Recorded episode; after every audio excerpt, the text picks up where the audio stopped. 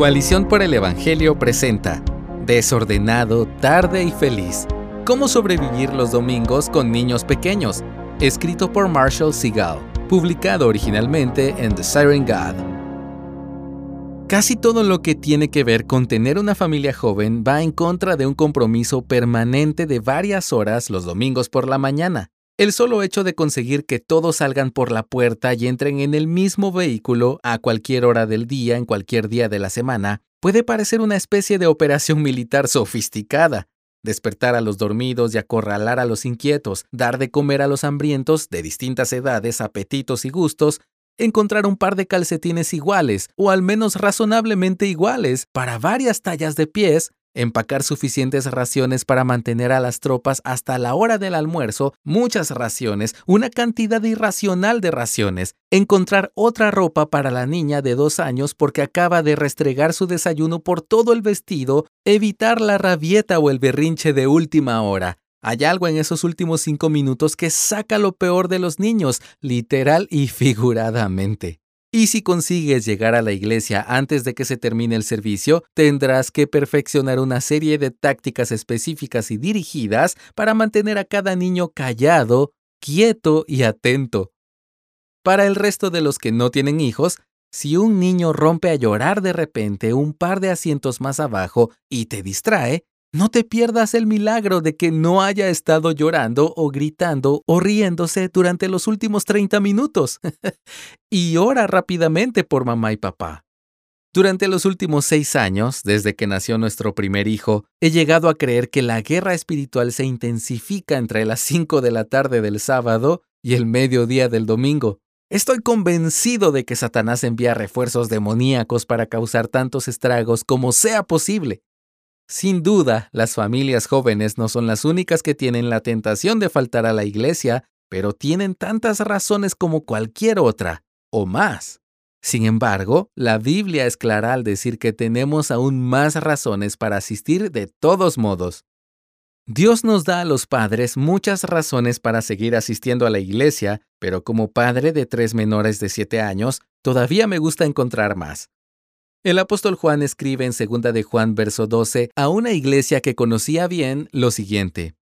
Aunque tengo muchas cosas que escribirles, no quiero hacerlo con papel y tinta, sino que espero ir a verlos y hablar con ustedes cara a cara, para que su gozo sea completo.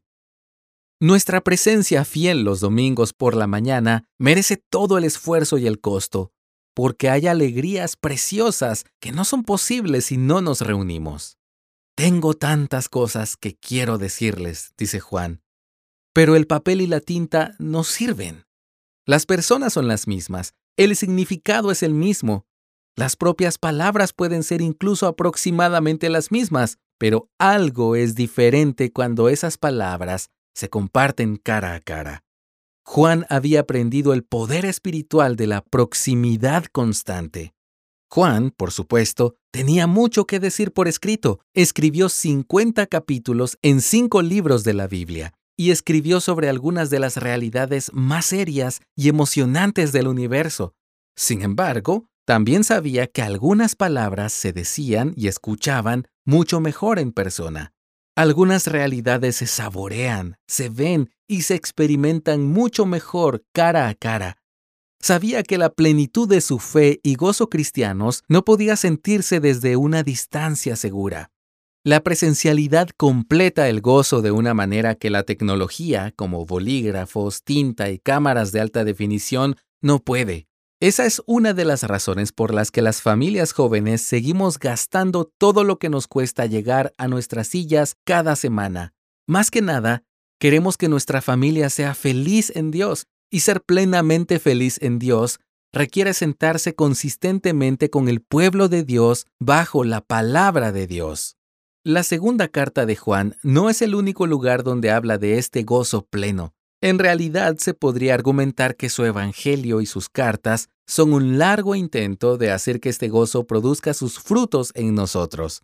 En su primera carta dice explícitamente en el verso 4 del primer capítulo, les escribimos estas cosas para que nuestro gozo sea completo. Cuando se rastrea este hilo a través de su evangelio, se ve que este gozo no es una bonita adición junto al plato del cristianismo, sino la dulzura de cada plato y bocado. Cuando Jesús se preparaba para ir a la cruz, por ejemplo, les dice a sus discípulos en Juan 15:11, Estas cosas les he hablado para que mi gozo esté en ustedes y su gozo sea perfecto. Jesús no se limitaba a asegurarse de que los discípulos tuvieran una doctrina organizada y precisa, sino que sus corazones estuvieran llenos. Quería que la verdad dentro de ellos ardiera. Cristo vino, enseñó, obró milagros, murió y resucitó no simplemente por la verdad y la justicia, sino por el gozo, para que su gozo se encendiera y ardiera en nosotros. Un capítulo después, en Juan 16, 24, Jesús dice a los mismos hombres, Hasta ahora nada han pedido en mi nombre, pidan y recibirán, para que su gozo sea completo. El gozo es la respuesta final a todas nuestras oraciones. Oramos y seguimos orando para poder saborear una profundidad e intensidad de alegría que no experimentaríamos de otro modo. Unos versículos más adelante en Juan 16:20 y el versículo 22 dice, Ustedes estarán tristes, pero su tristeza se convertirá en alegría. Ahora ustedes tienen también aflicción, pero yo los veré otra vez y su corazón se alegrará, y nadie les quitará su gozo.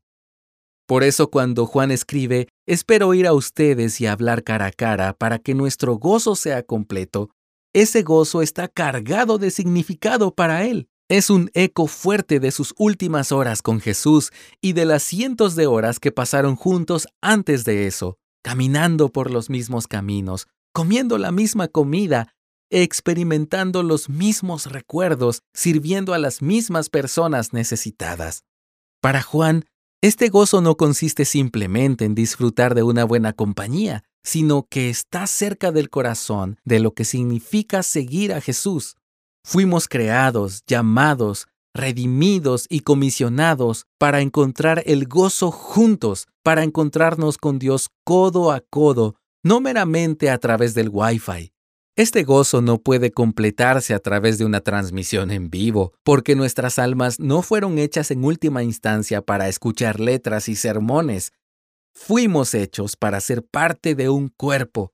El apóstol Pablo escribe en 1 Corintios 12:12 y el verso 14, así como el cuerpo es uno y tiene muchos miembros, pero todos los miembros del cuerpo, aunque son muchos, constituyen un solo cuerpo, así también es Cristo, porque el cuerpo no es un solo miembro, sino muchos. Las familias que no asisten consistentemente a la iglesia son como manos amputadas o globos oculares extraviados.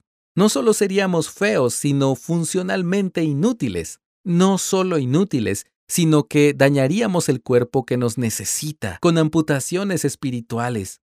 ¿Dónde está el sentido del oído? En casa, bajo las sábanas, viendo de nuevo la transmisión en directo.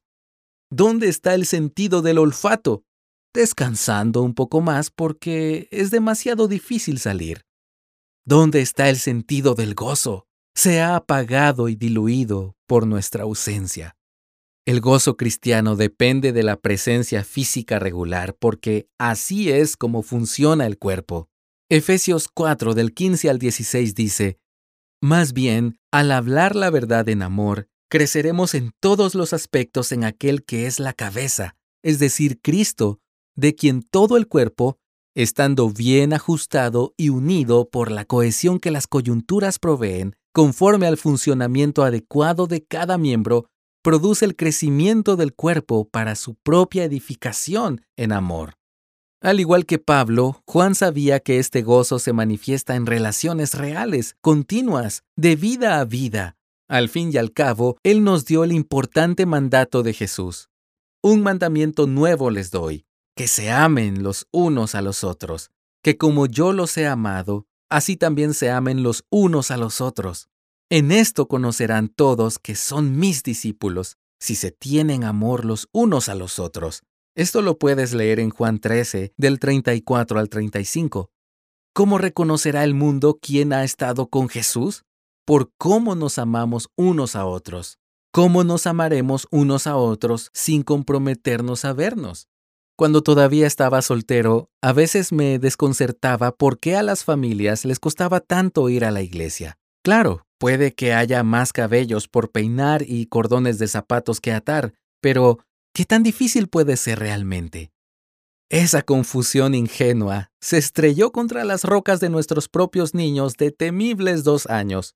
Los obstáculos a la vida normal en la iglesia con niños pequeños son innegables. Pero escúchenme, amigos padres, las recompensas también lo son. Ninguna familia puede permitirse el lujo de no asistir regularmente los domingos por la mañana. Es cierto que no siempre estaremos tan bien organizados como quisiéramos y probablemente no siempre llegaremos a tiempo, pero con el tiempo toda nuestra familia será más feliz por haber estado allí. El bolígrafo y la tinta no servirán, tampoco los podcasts y correos electrónicos.